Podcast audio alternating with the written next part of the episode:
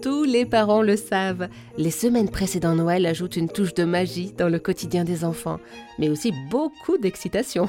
C'est qu'ils attendent impatiemment la venue du Père Noël. Pour les occuper, et d'ici là, Stéphanie Abellan a créé Mon journal de Noël, avec plein de jeux et d'activités parus chez le courrier du livre. Bonjour Stéphanie. Bonjour Eva. Dans mon journal de Noël, à destination des enfants, vous proposez six semaines de jeux et d'activités. Quelle est l'activité qui vous plaît le plus? Alors mon activité favorite, c'est le bilan du Père Noël. Alors qu'est-ce que ah. c'est le bilan du Père Noël? C'est un petit document euh, préalable, je tiens à le préciser, à la liste de cadeaux.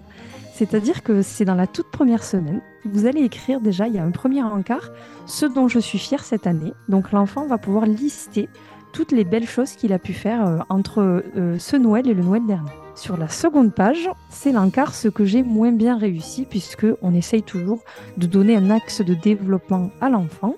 Donc là, on va voir peut-être que ben, j'ai pas assez rangé ma chambre ou euh, j'ai un petit peu fait mal à ma petite sœur, je la pousse régulièrement.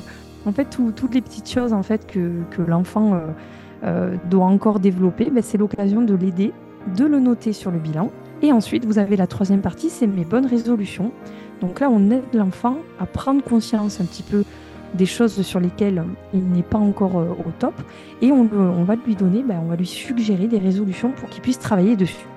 Sur la dernière page, c'est la réponse du Père Noël, puisque ce bilan, vous allez l'envoyer au Père Noël. Donc je conseille à tous les parents de l'envoyer vraiment par la poste. Et comme ça, le Père Noël va répondre. Et donc, dans ce petit encart, c'est vous, parents, qui allez pouvoir un petit peu prendre la place du Père Noël et écrire ce que vous pensez sur votre enfant. Par exemple, cher Thibaut, euh, cette année, tu as été très sage, tu es un petit garçon très courageux qui aide beaucoup sa famille, on t'aime beaucoup, etc. Et ensuite, vous le signez. Et quand l'enfant reçoit ce bilan, ça signifie ben, qu'il a le droit d'envoyer sa liste de cadeaux. C'est encore mieux que le chantage au, cadeau du Père Noël, ça. Exactement, c'est un petit peu le chantage revisité parce que c'est vrai que le côté si tu n'es pas sage, tu n'auras pas de cadeau, euh, bon, c'est un peu vieillot. Donc là, voilà, c'est un bilan euh, de développement personnel. Et puis le fait de recevoir la réponse du Père Noël dans sa boîte aux lettres, euh, j'ai trouvé ça super rigolo. Puis les enfants, c'est des étoiles plein les yeux. Et les parents aussi ont des étoiles plein les yeux, Stéphanie, avec ce super outil que vous proposez, le rituel du soir, chaque semaine pour les enfants. Alors le rituel du soir, il est découpé en plusieurs parties. Donc la première partie, c'est un petit rond avec le jour de la semaine. Et vous avez six smileys. Donc il y a heureux, détendu, triste, fatigué, excité ou en colère. Donc l'enfant va entourer le smiley qui correspond à son état intérieur. Et ensuite en dessous, il va écrire les mots-clés qui euh, justifient son état. Par exemple, il peut mettre en colère, pourquoi? Eh bien parce que mon camarade de classe m'a poussé. Donc déjà là on peut un petit peu localiser pourquoi l'enfant il a un mal-être ou alors s'il est heureux, qu'est-ce qui a pu le rendre heureux. Ensuite vous allez avoir euh, sur la seconde page du rituel du soir tous les jours de la semaine avec le petit mot-clé de la gratitude.